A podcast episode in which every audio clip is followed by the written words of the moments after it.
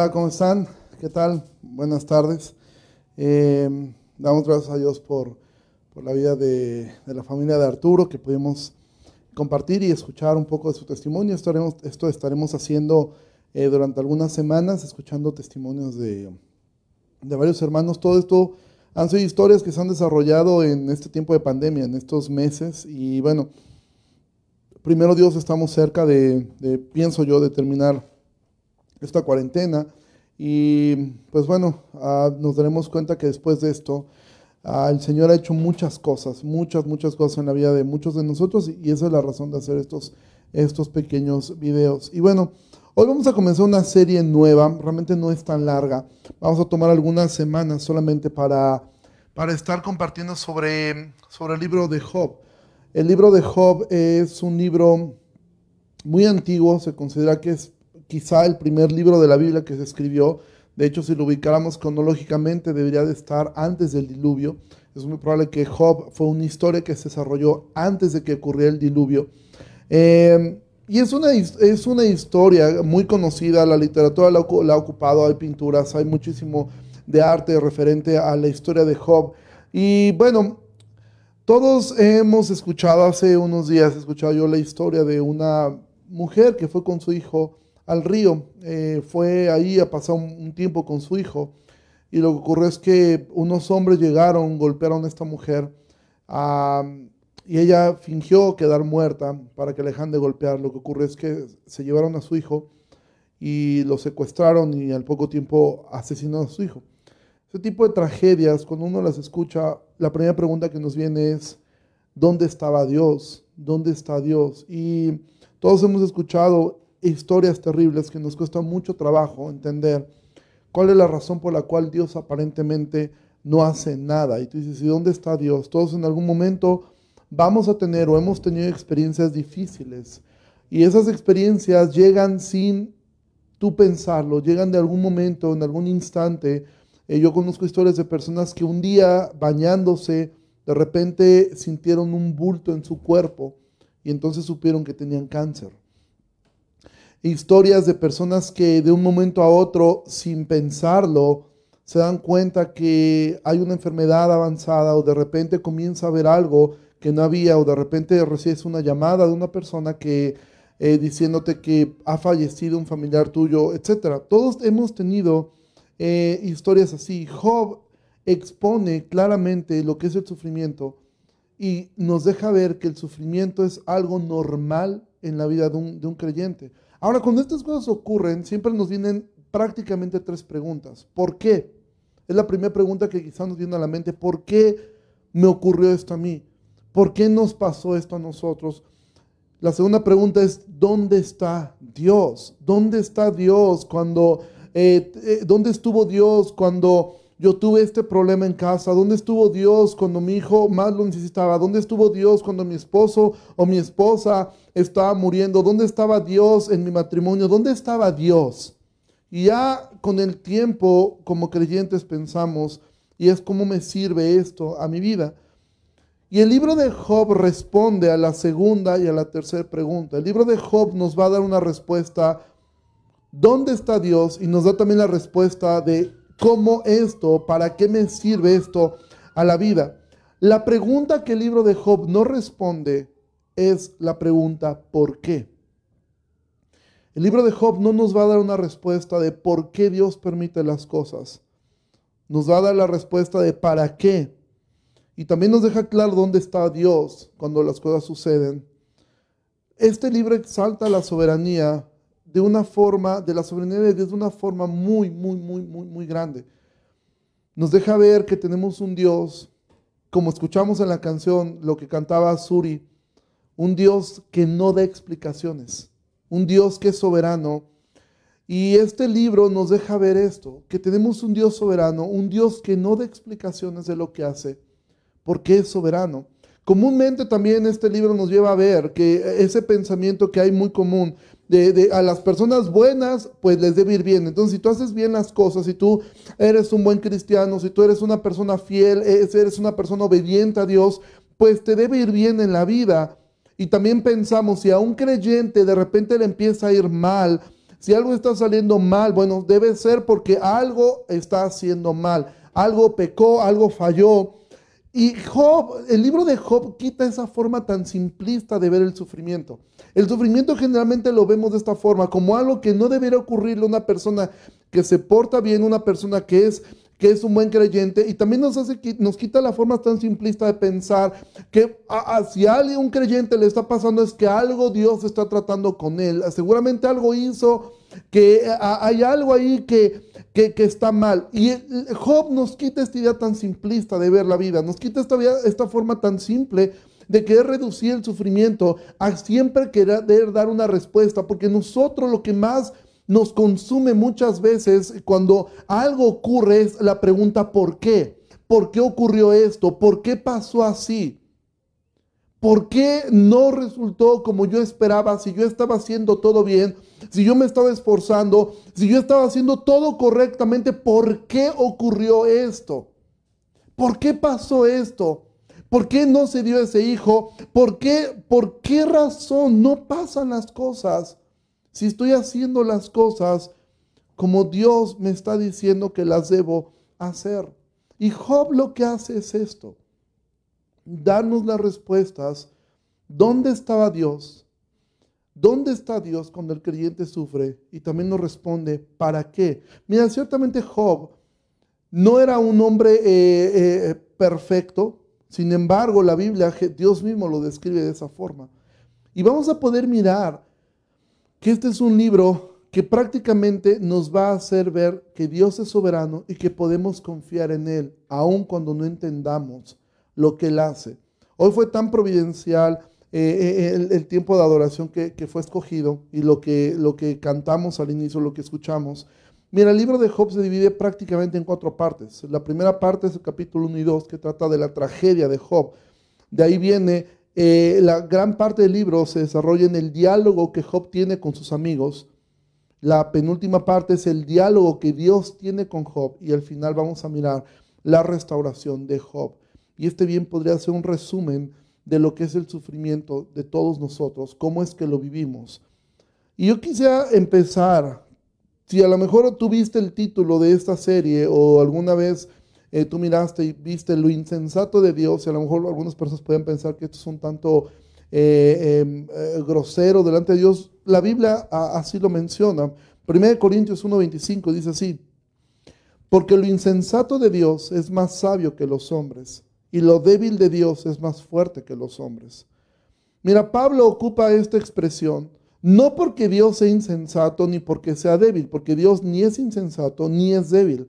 Pero lo que quiere decir Pablo es que aún las cosas que parecen una insensatez, una locura, en realidad eso que Dios permite que tú preguntas, ¿cómo es que Dios, si Dios me ama y si Dios ama a, sus hijos, ¿cómo es que Dios permite esta, este tipo de, de historias? ¿Cómo es que Dios puede permitir que un hombre, una mujer sufra tanto en este mundo? Y Job entonces nos muestra esta parte que podríamos pensar insensatez de Dios. Esta parte de, decir no es sensato, no es lógico, no es común. Y tú dices, es que, ¿qué padre en este mundo haría las cosas que Dios hace? ¿O qué padre podría permitir ver a su hijo o a su hija sufrir tanto y pareciera que no hiciera absolutamente nada? Y entonces aquí vamos a la historia y vamos al libro de Job. Hoy vamos a leer prácticamente los primeros dos capítulos completos. Job capítulo 1, versículo 1 dice así. Hubo en tierra de Uz un varón llamado Job, y era este hombre perfecto y recto, temeroso de Dios y apartado del mal. Y le nacieron siete hijos y tres hijas. Su hacienda era siete mil ovejas, tres mil camellos, quinientas yuntas de bueyes, quinientas asnas y muchísimos criados y era aquel varón más grande que todos los orientales. Bueno, ¿qué es lo que vemos acá? Primero una descripción sobresaliente, o sea, la forma en que Job es presentado por el autor que fue inspirado por Dios, dice que Job era un hombre perfecto, recto, temeroso de Dios y apartado del mal. Esa es la primera descripción. No sé cuántas personas de los que estamos aquí eh, escuchando esto, podríamos entrar dentro de esta categoría o cuántas personas tú podrías decir, hacer una descripción de alguien de esta forma. A lo mejor piensa en alguien, tú a lo mejor podrías pensar en una persona. Yo en lo personal sí tengo en la mente a alguien que, yo conocí que a mi, a, mi, forma de ver cumple con esto, con, esta descripción y fue mi abuela. Mi abuela realmente fue una mujer temerosa de Dios, que se apartó del mal, fue una mujer que sufrió mucho, que jamás yo le escuché quejarse y todo. Eh, quizá conozco, pero realmente es difícil encontrar una persona que pudieras tú a, darle esta descripción. Una cosa que vemos en, en Job es que Job tenía una familia eh, grande y tenía muchos, muchos bienes. Y tú, tú, recordarás todo lo que estudiamos en Eclesiastés. Eclesiastés nos hizo ver algo, que todo aquí es temporal, todo aquí es Jebel, todo aquí es pasajero. Todo se puede perder en un instante. Y Job, si Job hubiera leído Eclesiastés, él, podría decir, así es la vida. Aquí abajo la vida así es. De repente puedes tener todo en un instante puedes perder absolutamente todo. Y ahora también el libro de Job en su introducción nos deja ver un poco cómo era la vida de Job, cómo era su día a día. Versículo 4 dice, e iban sus hijos y hacían banquetes en sus casas cada uno en su día, y enviaban a llamar a sus tres hermanas para que comiesen y bebiesen con ellos. Y acontecía que habiendo pasado en turno los días del convite, Job enviaba y los santificaba, y se levantaba de mañana y ofrecía holocaustos conforme al número de todos ellos, porque decía Job, quizá habrán pecado mis hijos, y habrán blasfemado contra Dios en sus corazones. De esta manera hacía todos los días. Vemos que Job era un hombre preocupado pero también vemos una diferencia entre cómo nos son presentados la vida de Job y cómo se nos presenta a sus hijos.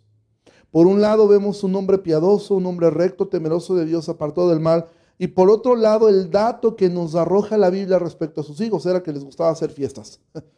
Si puedes notar desde aquí un poco el contraste entre Job y la vida de sus hijos, que ellos hacían fiesta pues mucho tiempo. ¿sí? Porque dice eh, que ellos em, hacían fiestas, se juntaban todos, y Job decía, quizá habrán pecado mis hijos. La respuesta es, seguramente habían pecado sus hijos. La Biblia dice que en muchas palabras nunca falta el pecado. Em, entonces vemos aquí un padre preocupado, un padre temeroso de Dios, unos hijos que no lo eran, o por lo menos no tenemos una descripción de ellos que fueran piadosos, que fueran personas que que estuvieran interesadas en las cosas de Dios, lo que tenemos aquí es unos hijos que les gustaba la fiesta, que les gustaba reunirse, que les gustaba vivir la vida. Tú recordarás lo que vimos en Eclesiastés, joven. Acuérdate de tu creador en los días de tu juventud, antes de que lleguen los días malos. Estos jóvenes quizá pensaban, eh, la vida nos queda un buen rato de vida. Lo que no sabían es que estaban a punto de morir todos ellos. Y entonces pasamos al versículo 13. Quiero que vayas a Job 1, versículo 13. Y un día, y quiero que te quedes con esta frase, y un día. Recuerda lo que usted nos dijo, acuérdate de tu creador en los de tu juventud antes de que vengan los días malos. Y un día, un día aconteció todos en la vida vamos a tener un día así. Algunos de ustedes ya los han tenido. Algunos de ustedes ya han pasado por eso. Otros están a punto de pasar por esto. Y un día, un día te dicen esa noticia y un día te dan tu diagnóstico de cáncer y un día te dicen que ya no vas a trabajar allí y un día te dicen que tu hijo eh, eh, eh, está metido en drogas y un día ocurre esto, un día. Es cuestión de un día. El día anterior todo estaba bien.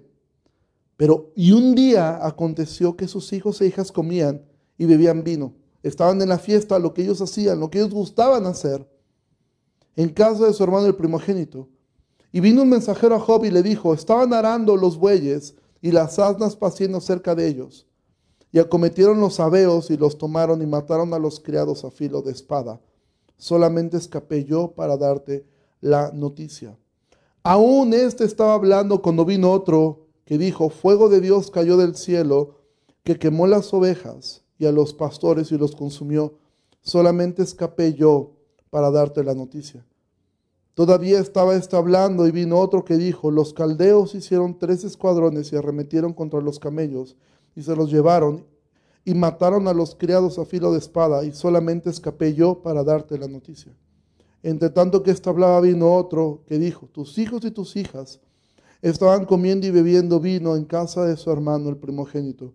Y un gran viento vino del lado del desierto y azotó las cuatro esquinas de la casa, la cual cayó sobre los jóvenes y murieron y solamente escapé yo para darte la noticia.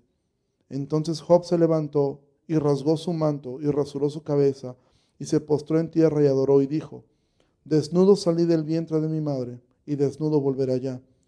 Jehová dio y Jehová quitó. Sea el nombre de Jehová bendito. En todo esto no pecó Job ni atribuyó a Dios despropósito alguno. Mira, a veces nosotros leemos estos textos muy rápido y decimos, pues sí le fue mal, ¿no? A Job. Estuvo gacha su situación. Si tú lees esto con detenimiento, lo más probable es que si esto le pasara a la mayoría de los creyentes actuales, lo menos que sería irse de la iglesia.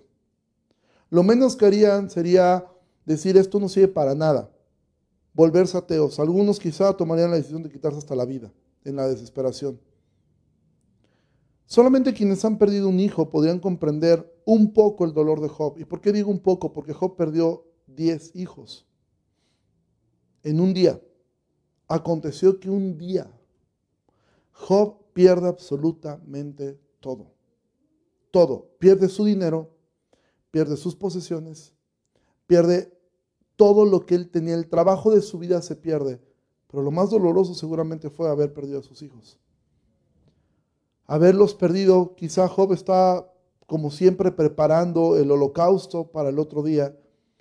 Y esto también debe llevarnos a, una pequeña reflexión, y yo lo he hecho muchas veces con ustedes, padres. Padre, no pienses que tu hijo va a vivir para siempre, tu hijo joven. No pienses, ya habrá tiempo de hablar con él, ya habrá el momento de poder platicar con él. Padre, tú no sabes y a, veces los padres asumen que ellos van a vivir, eh, eh, sus hijos van a vivir más tiempo que, que ustedes. Eso no lo sabes. Eso no lo sabes. Dices, no, no, no, pero yo oro por mis hijos, está bien. Orar es correcto, pero hablar, hablar el Evangelio es necesario. Porque las tragedias son cosas que suceden de repente, en un instante un borracho al volante, una bala perdida, estar en el lugar incorrecto, en el momento incorrecto. Y obviamente cuando esto ocurre, la primera pregunta que quizá pudo haber venido a la mente de Job, o por lo menos pienso yo que hubiera venido a la mía es, ¿y dónde estaba Dios? Porque date cuenta qué es lo que es usado. Dice eh, eh, que estaban arando los bueyes, y acometieron los sabeos. Y entonces tenemos al primer grupo de, estas personas que son usadas, los sabeos, y dice luego los caldeos hicieron tres escuadrones. Dios usando a gente impía, a gente mala, para traer algo terrible sobre la vida. Dios permitiéndolo. Lo mismo que estudiamos en el libro de Habacuc, cuando el profeta dice, ¿cómo es que vas a usar a los caldeos que son peores que nosotros? Y Job pudo haber preguntado lo que muchas veces nosotros nos preguntamos cuando ocurre esto. Y lloré, y yo le pedí a Dios, y yo ayuné, y yo estuve dispuesto. ¿Y dónde estaba Dios? ¿Dónde estaba Dios? ¿Por qué Dios no me escuchó? ¿Por qué Dios no volteó? ¿Qué le cuesta a Dios? Cuando tú le y viene a la mente, ¿qué no dice la Biblia que Jesús sanaba simplemente eh, que alguien tocaba el manto y era sanado? ¿Qué no dice que él escupió tierra y puso el lodo en los ojos y un ciego vio? No resucitó un muerto de cuatro días. ¿Por qué Dios no me respondió? ¿Por qué Dios parece que se negó? Y entonces la mente viene y te dice entonces, o dos cosas, o Dios no existe, o Dios es injusto. y Dios es malo. Pero ¿dónde estaba Dios? Pero el libro de Job sí nos da una respuesta y nos dice dónde estaba Dios. Y quiero que entonces retrocedamos al versículo 6, porque esto es lo que ocurrió antes de que la tragedia viniera. Esto es lo que Job no supo, pero esto es lo que había ocurrido antes. Job 1, versículo 6. Un día vinieron a presentarse delante del Señor los hijos de Dios, entre los cuales vino también Satanás. Ojo, la Biblia no dice que Satanás es un hijo de Dios, dice que se presentaron delante del Señor los hijos de Dios, entre los cuales también vino Satanás. ¿Quiénes son estos hijos de Dios? Es una forma de hablar acerca de los ángeles. ¿sí? Y dijo el Señor a Satanás, ¿de dónde vienes? Respondiendo Satanás al Señor dijo, de rodear la tierra y de andar por ella. Y el Señor dijo a Satanás, ¿no has considerado a mi siervo Job, que no hay otro como él en la tierra, varón perfecto y recto, temeroso de Dios y apartado del mal? Respondiendo Satanás a Jehová dijo, ¿acaso teme Job a Dios de balde? No le ha acercado alrededor a él y a su casa y a todo lo que tiene. Al trabajo de sus manos has dado bendición, por tanto sus bienes han aumentado sobre la tierra. Pero extiende ahora tu mano y toca todo lo que tiene y verás si no blasfema contra ti en tu misma presencia. Dijo el Señor a Satanás, He aquí todo lo que tienes en tu mano, solamente no pongas tu mano sobre él. Y salió Satanás de delante de Jehová. Job no sabía que esto había sucedido en el cielo. Job no lo sabía. Pero todo lo que ocurre, amado, si tú te preguntas, ¿y dónde estaba Dios durante ese día tan difícil en mi vida? ¿Dónde estaba Dios cuando mi padre murió, cuando mi hijo murió, cuando eh, enfermé, cuando me separé. ¿Dónde estaba Dios? Bueno, Job nos dice que él estaba en su trono, gobernando absolutamente todo. Satanás es un mensajero de Dios, porque no hay nada que él pueda hacer sin el consentimiento de Dios. Y ahora tú puedes pensar, eh, me gustó esta ilustración que escuché respecto al libro de Job. Imagina esto, imagina que tú eres el dueño de una joyería y de repente viene un ladrón, ¿sí? y tú le preguntas al ladrón, oye, ¿de dónde vienes? Y el ladrón dice, pues de dar vueltas. La Biblia dice que el diablo es como un león rugiente que anda buscando a quien devorar.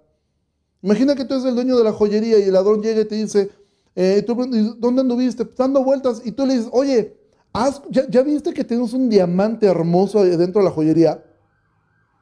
O sea, sí sabes que tenemos un diamante precioso, enorme dentro de nuestra joyería.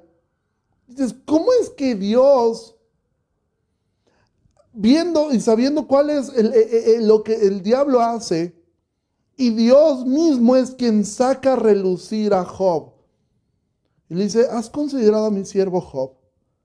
¿Ya has puesto atención en él? Y obviamente Satanás lo había hecho. Satanás dice, sí, le has dado todo, quítaselo y verás. Y entonces uno piensa, así es Dios. ¿Acaso Dios está jugando un tipo de ajedrez con Satanás, haciendo un tipo de apuesta para, para al final mostrar un punto.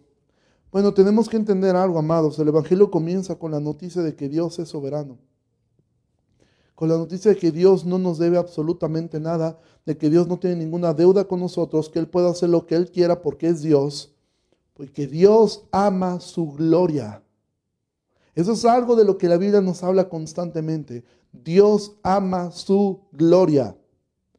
En ese amor a su gloria, Dios no es un Dios egocéntrico, pero la Biblia, y es que mira, si nosotros no entendemos esto, si nosotros no aceptamos esto, es por, esa es la razón por la cual nos cuesta tanto trabajo aceptar las cosas, porque en el fondo nosotros no terminamos de creer que Dios es soberano, o por lo menos lo creemos mientras no me ocurra algo así a mí, mientras algo así no me ocurra a mí, porque de alguna forma asumimos y nos creamos una expectativa de que al momento de haber sido creyentes, que al momento de haber llegado a Cristo, que al momento de haber nosotros abrazado a la fe y dices, oye, yo estoy orando con mi familia, estoy haciendo todo correctamente, tu expectativa es, ahora Dios de algún modo ya me debe algo.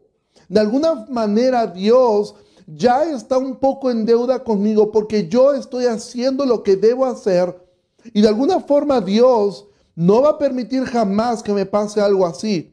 Pero resulta que Dios es soberano y recuerda, yo no estoy intentando decirte por qué Dios permitió esto, porque el libro de Job, en los más de 40 capítulos que contiene, nunca nos da esa respuesta. Y de hecho es una respuesta que no trae la Biblia. Un personaje que también se preguntó esto probablemente fue Juan Bautista. ¿Por qué? ¿Acaso eres tú el que había de venir? Porque no puedo entender cómo es que estoy en una prisión y tú ni siquiera me has venido a ver. Pero el Evangelio nos enseña, Dios es soberano. Dios todo lo que hace, lo hace porque es soberano. Y mira capítulo 2 lo que dice, porque ahí no terminó esta historia de tragedias. Job 2, versículo 1. Aconteció que otro día vinieron los hijos de Dios para presentarse delante de Jehová. Y Satanás vino también entre ellos presentándose delante de Jehová. Y dijo Jehová a Satanás, ¿de dónde vienes? Respondió Satanás a Jehová y dijo, de rodear la tierra y de andar por ella. Y Jehová dijo a Satanás, ¿no has considerado a mi siervo Job, que no hay otro como él en la tierra, varón perfecto y recto, temeroso de Dios y apartado del mal, y que todavía retiene su integridad, aun cuando tú me incitaste contra él para que lo arruinara sin causa? Respondiendo Satanás dijo al Señor, piel por piel. Todo lo que el hombre tiene dará por su vida, pero extiende ahora tu mano y toca su hueso y su carne y verás si no blasfema contra ti en tu misma presencia. Y el Señor dijo a Satanás, he aquí, él está en tu mano, mas guarda su vida. Entonces salió Satanás de la presencia del Señor. E hirió a Job con una sarna maligna desde la planta del pie hasta la coronilla de la cabeza. Y tomaba Job un tiesto para rascarse con él y estaba sentado en medio de ceniza. Job había perdido absolutamente todo lo que le quedaba era su salud. Bueno, ahora pierde la salud. Mira, este libro, Job, destroza por completo el Evangelio de la Prosperidad.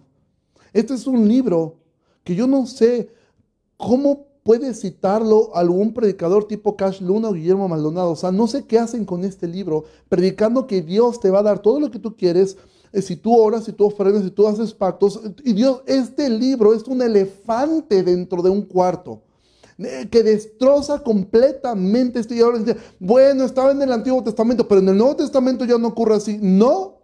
Recuerda las palabras de Jesús a Pedro. Antes de ir a la cruz, Satanás ha pedido sus almas para zarandearlas como al trigo, y yo he rogado al Padre que no falte su fe. Es decir, Satanás sigue haciendo este tipo de solicitudes. Satanás sigue haciendo esto. ¿Y qué ocurrió? Fueron zarandeados y la zarandiza le costó uno que se suicidara, otro que negara y los otros que huyeran. Y más adelante tú puedes mirar la forma en que murieron estos, por lo menos los que tenemos registro, ¿sí? Sabemos la forma que Jacob fue muerto y la historia nos dice cómo es que la mayoría de los apóstoles murieron. Natanael murió desollado, muy probablemente en la India. Entonces, Esteban murió apedreado. Pablo murió decapitado. Juan Bautista murió decapitado. Entonces no creas que estas son cosas del Antiguo Testamento que ya no van a ocurrir en el Nuevo Testamento.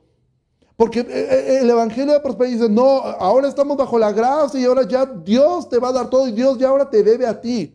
Si tú le das, Dios está en deuda contigo, entonces Dios nunca va a permitir que algo aquí sí ocurra. Y esa es la razón por la cual muchas personas abandonan la fe porque les dijeron una mentira.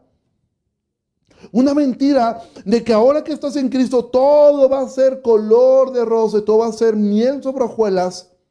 Pero el libro de Job es un elefante en este cuarto que destroza absolutamente toda esta idea ¿sí? de que Dios no va a permitir eh, eh, sufrimiento en la vida de sus hijos. No, Dios va a permitir sufrimiento y lo permite. Jesús nos dijo, en el mundo tendrán aflicción. Entonces no pienses por un momento de que tú eres una persona que va a estar libre de esto. No, no, te, no, te, no te sorprenda. Cuando vienen, escuchamos ahora el testimonio de, Arturo, un hermano, perdió el trabajo con una hija, y después viene una, viene, viene una pandemia. Y para cualquier persona con tres hijos sería algo para volverse loco. ¿De qué voy a hacer? ¿Y dónde está Dios? ¿Y por qué Dios no, no, me, no, no me escucha? Pero al final del día, si tú abrazas la soberanía divina, tú vas a encontrar algo. Al final del día, Job era una persona así. descrita recta, pero me voy a poner un ejemplo, ojalá se alcanza, mira, si tú puedes mirar este, esto poco de agua que tiene, eh, piensa en el rotoplas de tu casa. Si tú te asomas al rotoplas de tu casa, ¿cómo se ve el agua? Eh, se ve se ve limpia. Pero ¿qué ocurre cuando se va el agua y de repente llega y se, se, llena de cero? Y todo ese sedimento que estaba hasta abajo, si esto tuviera un sedimento y yo lo revolviera, inmediatamente verías cómo algo surge. Bueno, el libro de Job nos va a mostrar que ciertamente Job era un hombre que temía a Dios, pero había un sedimento en él, que esto lo sacó a flote. Y por eso es que Job va a terminar diciendo, de oídas te había oído, más ahora mis ojos te ven. Pero no me voy a adelantar hasta allá. Lo que quiero decir es, amado, una de las funciones más grandes que un pastor debemos tener es poderte preparar y enseñar para que tú estés listo cualquier cosa que pueda venir sobre tu vida. Y gracias a Dios, en nuestra iglesia hemos escuchado de tragedias, de situaciones que a veces, algo que yo, y de lo digo con todo, con toda humildad, algo de lo que yo a veces he orado y he orado con lágrimas delante del Señor es cuando yo sé que vienen personas a preguntarme por qué Dios permitió eso. Y es para mí una carga ir delante del Señor y decir, Señor, ¿por qué me pones a mí a intentar responder algo que ni siquiera tú quieres responder? Cuando alguien viene y te dice, ¿por qué Dios permitió esto? Cuando yo escuché el testimonio de otra persona que oró y quizás su, su familiar sanó, ¿por qué Dios lo permitió? Porque todos tendemos a acercarnos a gente. Y vamos, mira Job, tenía aún a su esposa, era lo único que le había quedado. Y vamos lo que dice Job 2, versículo 9. Entonces le dijo su mujer, ¿aún retienes tu integridad? Maldice a Dios y muérete. Y él le dijo, como suele hablar cualquiera de las mujeres fatuas, has hablado, ¿qué? Recibiremos de Dios el bien y el mal no lo recibiremos. En todo esto no pecó Job con sus labios. Mira, muchas veces la familia es, es los que menos te van a ayudar. Yo sé que muchos de ustedes han vivido situaciones así. Quizá no a este grado, pero cuando ocurre algo en tu vida y tu familia te dice, pues no que eres cristiano. Si eres cristiano, ¿por qué te está pasando esto? ¿Por qué no encuentras trabajo? ¿Por qué te ocurrió esto? ¿Por qué perdiste esto? ¿Por qué te quedaste así? ¿Para qué vas a la iglesia? ¿Para qué sirves tanto? ¿No se supone que te debería ir mejor? No se supone que te debería estar yendo mejor. Mira cómo le va a tus hermanos que ni siquiera se paran de la iglesia. Mira cómo le va a tu familia, a tus tíos que no se paran de la iglesia. ¿Sí? Y de repente tú también volteas y miras que a los no creyentes de tu familia les va mejor. Y, y lo mismo a tus conocidos que son incrédulos. Y a veces la familia lo que te dice, con todo esto que estás pasando y viviendo, mira, no tienes trabajo, mira, te quedaste así, mira, te quedaste solo, mira, te quedaste sin, sin, nada, estás enfermo. ¿Cómo sigues yendo a la iglesia y sigues creyendo en todo esto? Mejor aléjate. Lo que esta mujer le estaba diciendo a Job era, maldice a Dios y muérete. ¿Y sabes qué iba a hacer ella? También matarse. Muy probablemente. Porque a veces la familia y los que te rodean no van a entender esto. No van a entender cómo es que un creyente con todo esto lo que debe hacer es seguir reteniendo su integridad y poder decir como Job, recibiré de Dios el bien y el mal no. En todo esto no pecó Job. Entonces, a veces tu familia no será la mejor ayuda, a veces serán los peores detractores que tendrás. Serán los que te dirán, pues mira, ve cómo te está yendo, ve, pues tanto te metes en la iglesia, tanto estás yendo, y mira, te enfermaste, mira, te contagiaste, mira, perdiste el trabajo, mira, no puedes tener un hijo, mira, no puedes eh, eh, eh, crecer en, en tu trabajo, mira, no prosperas, ve cómo prospera el otro, y tú por ser como eres, nadie te toma en cuenta, y así te vas a quedar. Y si Dios fuera tan bueno, ¿por qué permitió que te enfermaras? ¿Y, dónde está tu Dios? Cuando te vuelvan a preguntar eso, aún en tu dolor, aún en tu enfermedad, aún lo que estás viviendo, la respuesta es Dios está sentado en su trono gobernando absolutamente todo. porque Él es Dios. Y hay una frase que vamos a llegar a ella en las siguientes semanas, que Job dice, aunque Él me matare, en Él esperaré. Job dijo, ya perdí todo, ya estoy así, pero aunque Él al final del día tome mi vida, en Él seguiré esperando. Porque es entonces cuando podemos pensar como Pedro, ¿a quién iremos? ¿A quién iremos? Y otro, evidentemente, a veces otra ayuda que, que queremos, eh, en la importancia de la amistad. Y sí, la amistad es importante, pero hay veces que los amigos no sirven de mucho. Job 2, versículo 11. Y tres amigos de Job, Elifaz temanita, Bildad suita y Sofar naamatita, luego que oyeron de todo este mal que le había sobrevenido, vinieron cada uno de su lugar, porque habían convenido en venir juntos para condolerse de él y para consolarle, los cuales, alzando los ojos, desde lejos no le conocieron y lloraron a gritos, y cada uno yo rasgó su manto, y los tres esparcieron polvo sobre sus cabezas hacia el cielo. Así se sentaron con él en tierra por siete días y siete noches, y ninguno le hablaba palabra, porque veían que su dolor era muy grande. Mira, la mayor parte del libro de Job va a narrar la conversación que hay entre Job y sus amigos. De hecho, esta es la parte más complicada del libro, porque en, este, en estas conversaciones que hay entre Job y sus amigos, hay una mezcla de mala teología con buena teología y hay una que es difícil a veces saber cuándo lo que están diciendo es correcto y cuándo lo que están diciendo es incorrecto, ¿sí? Pero bueno, el mensaje hasta aquí es que cuando el dolor es tan profundo, muchas veces tus amigos que quieren ayudarte no lo van a lograr. De hecho, estos tres amigos al final del día no terminan ayudando mucho a Job. Ellos terminan ellos tenían una teología de como la que tenían los discípulos cuando vieron a un enfermo que le preguntaron a Jesús, ¿quién pecó esto? Sus padres. ¿Sí? Porque esa era la idea judía, aunque, ellos no eran judíos, esa era la idea común y esa es la idea común del hombre, de pensar, bueno, si algo, algo te está pasando tan mal es que algo hiciste, o sea, algo debiste haber hecho, porque estas cosas no pasan de gratis. Pero, pero recuerda, el libro de Job trata de quitar esta idea tan simplista del sufrimiento para dejarnos ver algo más grande que eso.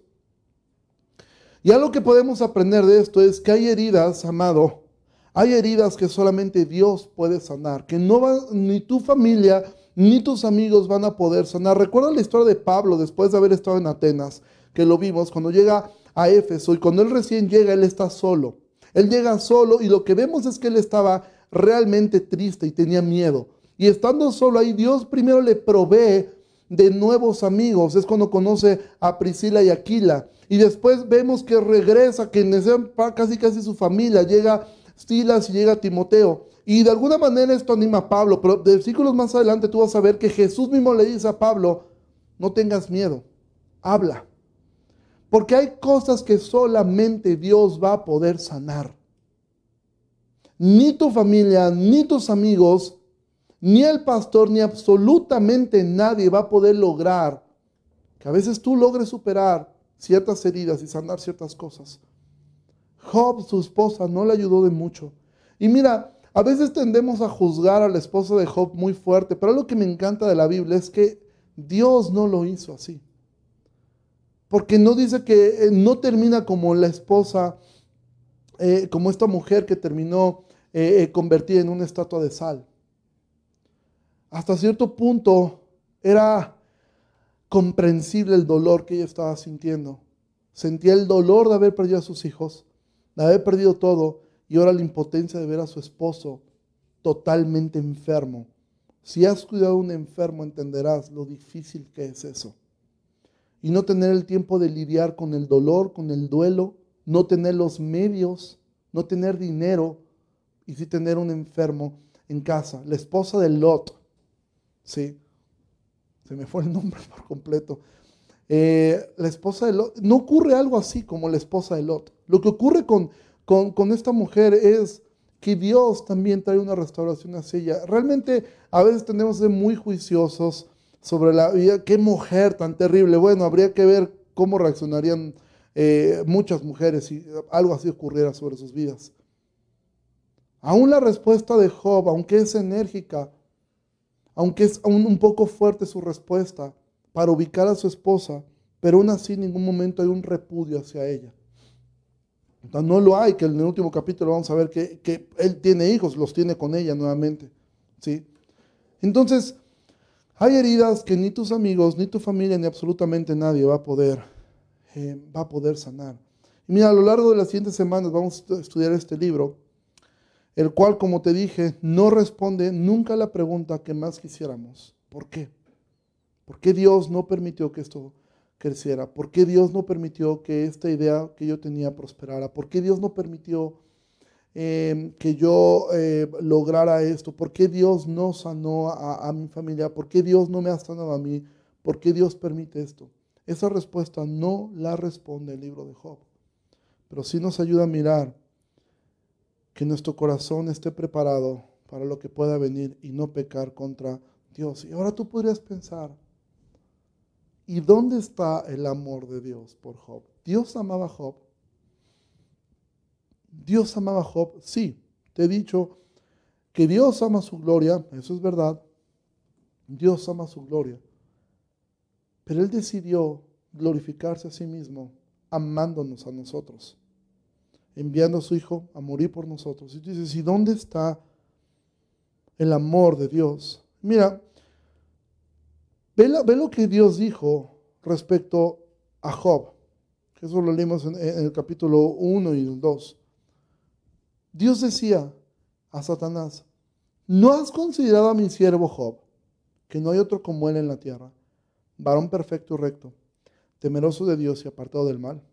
Ahora, Dios no exageró cuando dijo esto. O sea, Dios no, está, Dios no es un Dios eh, exagerado. Dios lo que dice es, sencillamente, es verdad. Ahora, la Biblia también nos deja en claro algo, que no existe nadie que pueda cumplir este parámetro perfecto, recto, temeroso de Dios y apartado del mal. ¿Sí? La palabra santo significa apartado. La descripción que Dios está dando de Job es prácticamente la descripción de Cristo.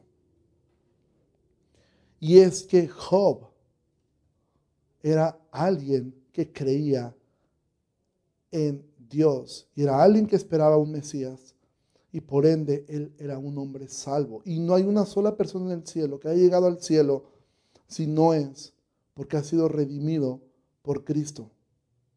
La descripción que Dios da de Job, varón perfecto, recto, temeroso de Dios y apartado del mal, era verdad, sí, porque eso fue lo que Jesús hizo. Y te digo algo, si en el cielo alguien preguntara por ti, yo te hice una pregunta, Tú podrías conocer gente que cumpla este, este parámetro. Y tal vez yo, yo la verdad no conozco a nadie. Pero aquí quiero que notes algo. Si esta pregunta se le hiciéramos ahora, hoy mismo a Dios, la respuesta de Dios sería, yo sí conozco a muchos que cumplen ese parámetro. Cada hijo suyo, cada persona que salva, esta es la forma que Dios te describe a ti. Esta es la manera. Si en el cielo se preguntara por ti, si tú eres un hijo de Dios, si tú has puesto tu confianza en Dios, si has nacido de nuevo, la manera como Dios te mira a ti es esta. Una mujer o un hombre perfecto, recto, temeroso de Dios y apartado del mal. Y eso es la imputación. Eso es que en Cristo fue puesto tu pecado y sobre ti fue puesta su santidad, su perfección, su rectitud, su justicia. Eso es. Así es como Dios te mira a ti. Y ahora mira, nuestro problema es que esto no nos es, dices, sí, pero contrastado con todo el sufrimiento, ¿de qué me sirve esto? Bueno, esto debe ser increíble para nosotros. Que Dios así te mira. Así es como Dios mira a los que somos sus hijos. En medio de lo que somos, en medio de lo que pudimos ser en el pasado, esta es la manera en que Dios nos describe a todos y a cada uno de nosotros que somos sus hijos, como perfectos, como rectos, como temerosos de Dios y apartados del mal, no por nosotros, sino por lo que Cristo es en nosotros. Job estaba delante de Dios santificado. Pero aquí en la tierra había mucho de lo que Job mismo no sabía que había en su corazón. Pero Dios amó tanto a Job. Y voy a citar unas palabras, un, pequeño comentario de Bob Sorge, que él dice, Dios pudo haber dicho a Job, quédate con tu esposa pendenciera, quédate con tus diez hijos caprichosos, quédate con tu pequeño mundo seguro, quédate en tu pequeña burbuja. Pero Dios dijo, Job, te amo demasiado como para dejarte a merced de ti mismo. Te amo demasiado como para abandonarte en la pequeñez de lo que conoces. Porque Job va a terminar diciendo, de oídas te había oído, mas ahora mis ojos te ven. Y Dios amó tanto a Job que no lo dejó así. Que no lo dejó en esa estrechez de miras. Que no lo dejó en ese mundo pequeño el que era el que conocía. Mira, Eclesiastés nos enseñó que la vida debe ser vista por encima del sol. Porque si tú la ves acá, la vida no tiene sentido. Pero sabes, dices, y sí, tú dices, bueno, hay que ver arriba del sol, pero la realidad es que nuestra vista constantemente se baja. Y miramos la vida acá, pero Job nos muestra que el sufrimiento, el sufrimiento, por más difícil que parezca, es esa mano tierna de Dios tomándote de la barbilla y haciéndote que veas hacia arriba. Porque se nos olvida tanto que la vida, que este no es nuestro hogar, que este no es nuestra vida. Y esa es la forma como muchas veces Dios va a usar para que tú veas por encima del sol. Si Dios permite tragedias en, en la vida del creyente, es porque nos ama. Es porque es el medio que Él va a usar para perfeccionarnos. Todo lo que ocurre en tu vida es porque Dios te ama. Y aunque sea difícil de entender, y aunque en este mundo nunca tengas el por qué Dios permitió eso, sí tendrás dos respuestas. ¿Dónde estaba Dios? Dios está en su trono, controlando absolutamente todo. Satanás mismo es un, es un siervo más, es una persona, es un ser que depende completamente de Dios. Y la segunda ¿para qué me sirve esto? El por qué difícilmente y rara vez tendrá la respuesta del por qué, pero el para qué sí puedes tener una respuesta. Y Job nos va a proveer, ¿para qué me sirve esto? Porque Romanos dice que todas las cosas ayudan para bien a los que estamos en Cristo. A veces no tenemos las respuestas de por qué Dios permite las cosas porque es un Dios que rara vez da explicaciones. Pero sí podemos estar confiados que Dios todo lo tenía previsto. Todo lo tenía. Mira, Dios no le dijo a Satanás, mira, a ver, vamos a ver qué pasa. Dios sabía lo que iba a pasar. Dios no tenía, y tampoco lo hizo para demostrarle al diablo algo. Porque ciertamente Dios no ama a Satanás. Dios nos ama a nosotros.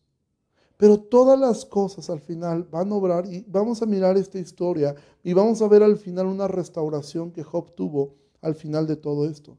Pero entiende, amado, la razón de predicar esto es poder preparar tu corazón y mi corazón para poder enfrentar cualquier cosa que pueda venir. Quizá tú estás en medio de, de una situación difícil, en medio de una enfermedad difícil.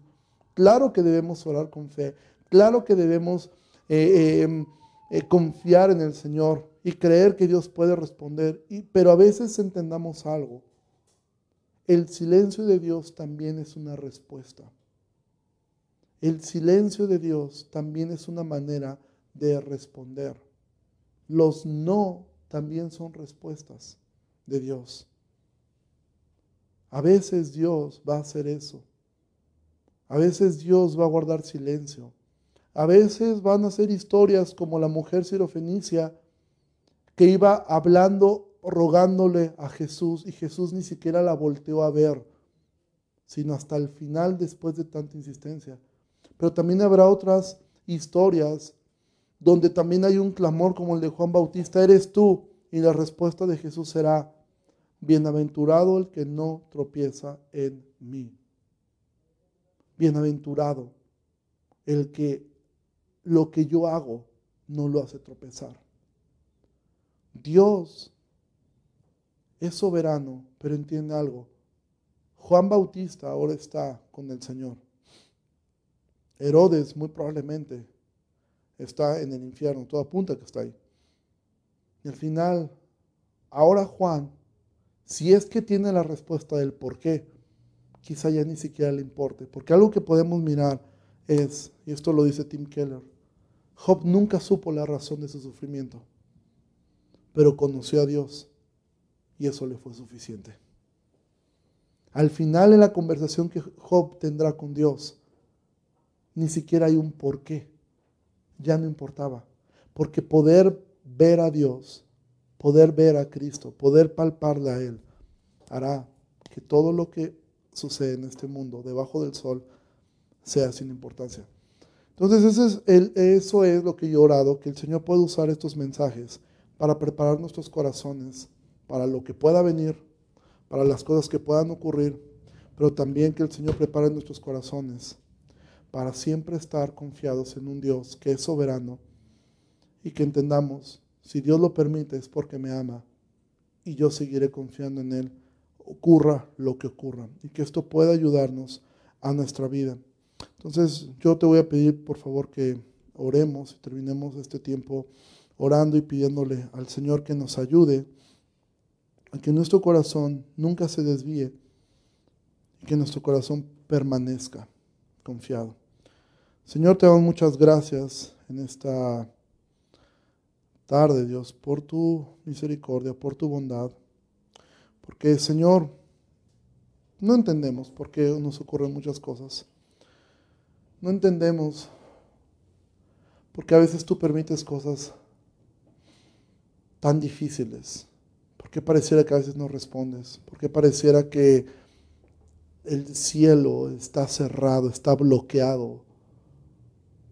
¿Por qué pareciera que otros respondes tan rápido?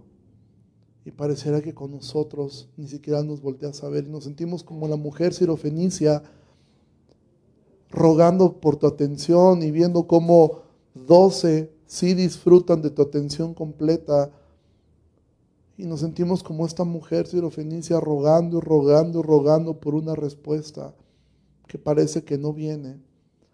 Que pareciera que las respuestas son ásperas, son duras, mientras que otros parece que les va de maravilla.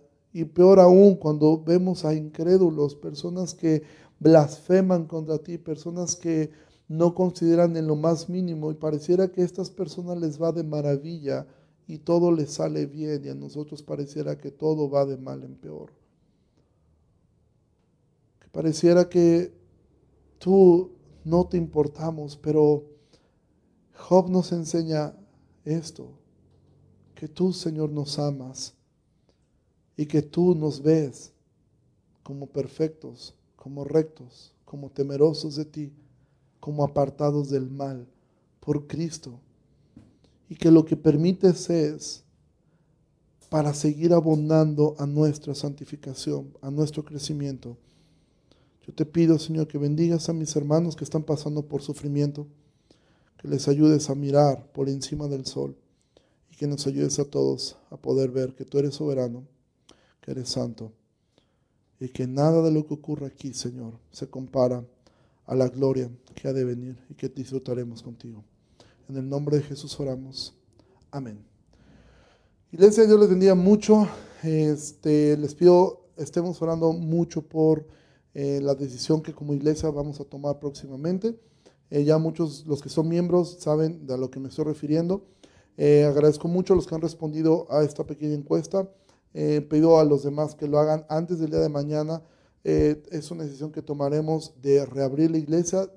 miraremos eh, lo, que se ha, lo que se ha respondido, que hasta ahora la mayoría de todos están de acuerdo en que eh, una vez pasando al semáforo naranja lo hagamos. Entonces, eh, de ser así, esperamos que seguiremos transmitiendo. De todas maneras, esto lo seguiremos haciendo, siempre lo hemos hecho, em, pero les pido que estemos orando por esto que tenemos que, que decidir pronto. Dios les bendiga mucho. Y esta semana vamos a comenzar en una, una pequeña serie entre semana respecto a la parábola del hijo pródigo.